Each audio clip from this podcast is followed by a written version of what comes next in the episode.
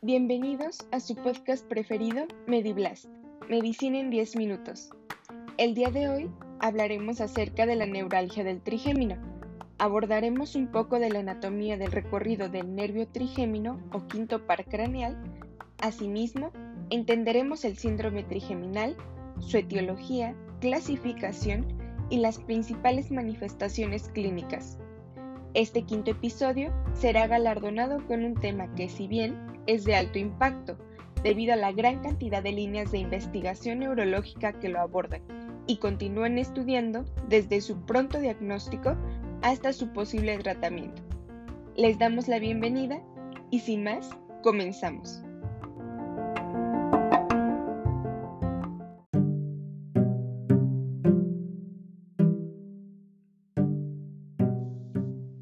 Para hablar de síndrome trigeminal o neuralgia del trigémino, es necesario conocer y describir al quinto par craneal, al cual se le describen dos porciones, una sensitiva con tres divisiones y una motora. En la porción sensitiva del nervio trigémino se localizan de superior a inferior tres núcleos. El primero de ellos es el núcleo mesencefálico, que brinda la propiocepción de los músculos de la masticación. Por otro lado, el segundo núcleo sensitivo del trigémino es el pontino o principal, que brinda la sensibilidad táctil y la discriminación de este, en la zona de la cabeza. Finalmente, el tercer núcleo sensitivo que comprende el quinto par craneal es el espinal y se encarga de proporcionar la sensación de termoalgesia en la cabeza.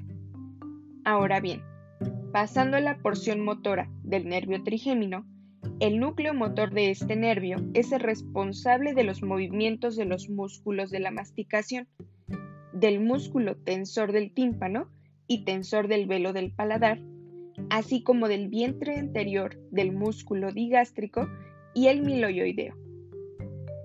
Es así que la raíz del nervio trigémino comprende el trayecto de este, desde su emergencia en la cara anterolateral del puente hasta el ganglio del trigémino o ganglio de Gasser, localizado en la cara antero-superior del peñasco del hueso temporal, en la base del cráneo, del cual surgen las prolongaciones periféricas que constituirán sus tres ramas principales, es decir, el nervio oftálmico, cuya inervación es únicamente sensitiva y pasa lateral al seno cavernoso y al sexto par craneal hacia la fisura orbitaria superior el nervio maxilar, igualmente sensitivo, que emerge del cráneo a través del foramen redondo y entra a la fosa palatina y que se encarga de dar inervación al ala de la nariz, el párpado inferior y el labio superior.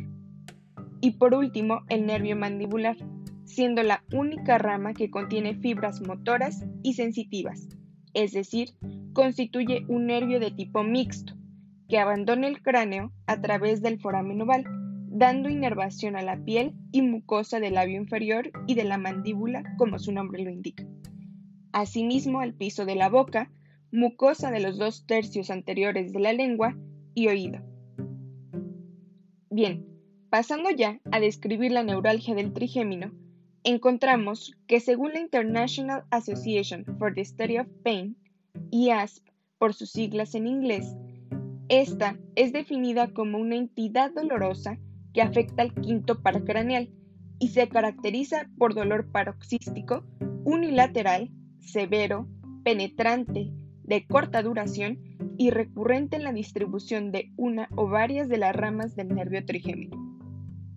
Asimismo, se presentan periodos de remisión y exacerbación de dolor impredecibles, ausencia de déficit motor o sensitivo que involucre al nervio, y la aparición de zonas gatillo, es decir, puntos de precipitación del dolor por estimulación del mismo.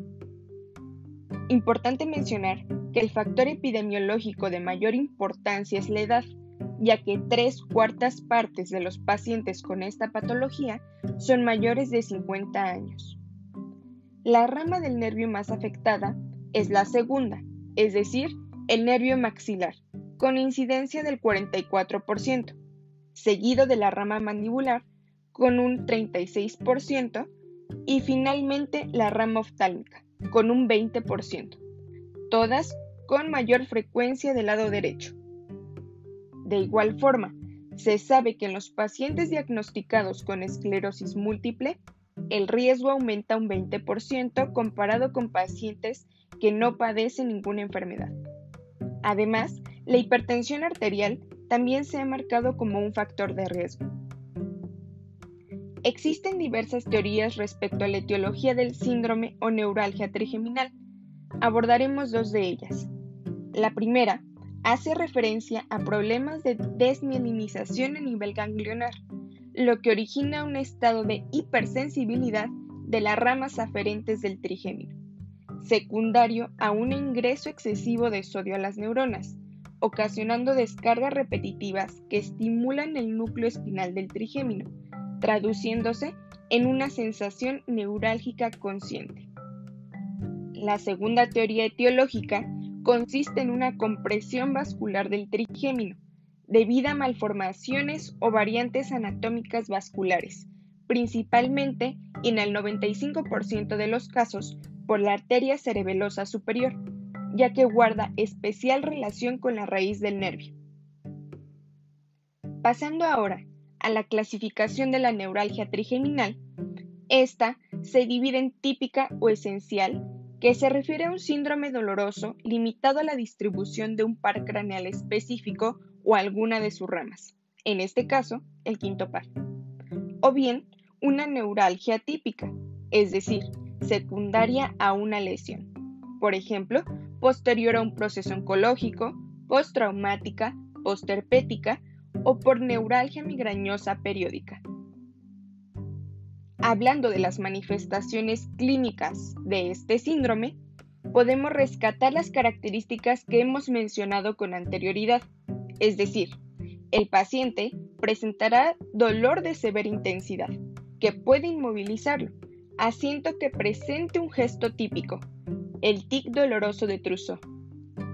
El dolor es de localización unilateral limitado al territorio del trigémino, con una duración generalmente breve entre 1 y 2 minutos, de inicio paroxístico con periodos de remisión asintomáticos, y se puede describir como un dolor de tipo quemante, lacerante o similar a descargas eléctricas. Durante las crisis se pueden producir fenómenos vasomotores, como vasodilatación y congestión de las mucosas oculares y nasales, seguido de flush debido a estimulación del nervio petroso mayor, el cual está próximo al ganglio de Gasser, lagrimeo y rinorrea.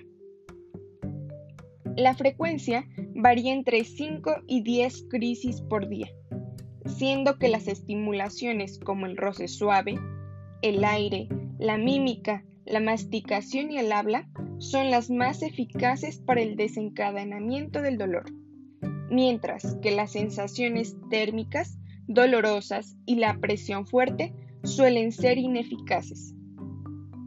Finalmente, pasaremos a revisar cómo es la evaluación del nervio trigémino. Para la evaluación de la sensibilidad dolorosa, se debe de realizar en ambas semicaras, localizando tres puntos, en la frente, pómulos y mandíbula. El paciente debe cerrar los ojos y con un objeto punzante como un alfiler y con un hisopo de algodón se irán estimulando los puntos que localizamos, preguntando al paciente si distingue entre ambos objetos y comparando ambas semicaras. Asimismo, se evalúa el reflejo corneal, que ocurre cuando al aproximar un objeto a la córnea de alguno de los dos ojos, ambos párpados tienden a cerrarse, es decir, ocurre un cierre bilateral del párpado. Igualmente, se evalúa el reflejo maceterino y los movimientos de los músculos de la masticación, como protrusión y retrusión de la mandíbula. Por último, es necesario conocer que actualmente el tratamiento para este síndrome es multimodal pues se pueden emplear fármacos anticonvulsivos, antidepresivos, opioides débiles, procedimientos intervencionistas, apoyo psicológico, entre otros.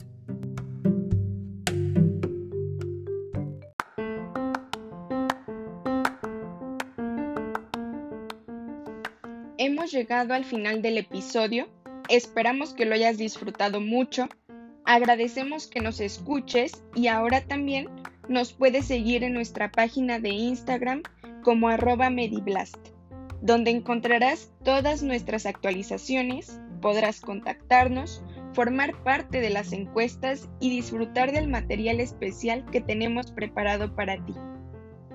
Como siempre, esperamos que este episodio te haya sido de utilidad y despierte en ti una mayor curiosidad por seguir aprendiendo. Muchas gracias, queridos postescuchas. Esto es Mediblast. Medicina en 10 minutos.